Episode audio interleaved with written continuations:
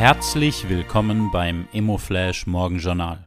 Der beste Start in den Arbeitstag. Am Mikrofon begrüßt Sie Leon Protz. Die heutige Ausgabe präsentiert Ihnen Recom. Wer hoch hinaus will, muss weiterdenken. Inspiration und Ideengeber für die Spitzen der Immobilienwirtschaft. Heute ist Mittwoch, der 17. August und das sind die Schlagzeilen. Mehr Frauen in Führungspositionen.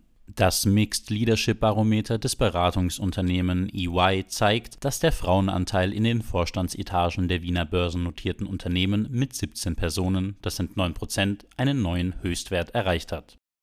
Grand City Properties legt zu.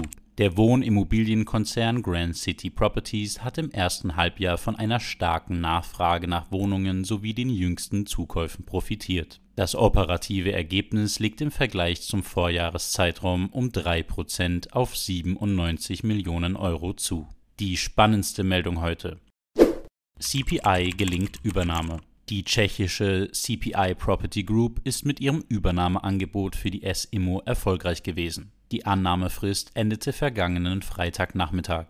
Bereits am Donnerstag hat sich das Unternehmen des tschechischen Immobilieninvestors und Milliardärs rund 53 Prozent der S-Immo-Aktien gesichert. Am Freitag dürften weitere Aktionäre das Offert von 23,50 Euro je Aktie angenommen haben. Das waren die wichtigsten Informationen zum Tagesbeginn. Mehr dazu und was die Branche heute sonst noch bewegen wird, erfahren Sie wie gewohnt ab 14 Uhr auf immoflash.at.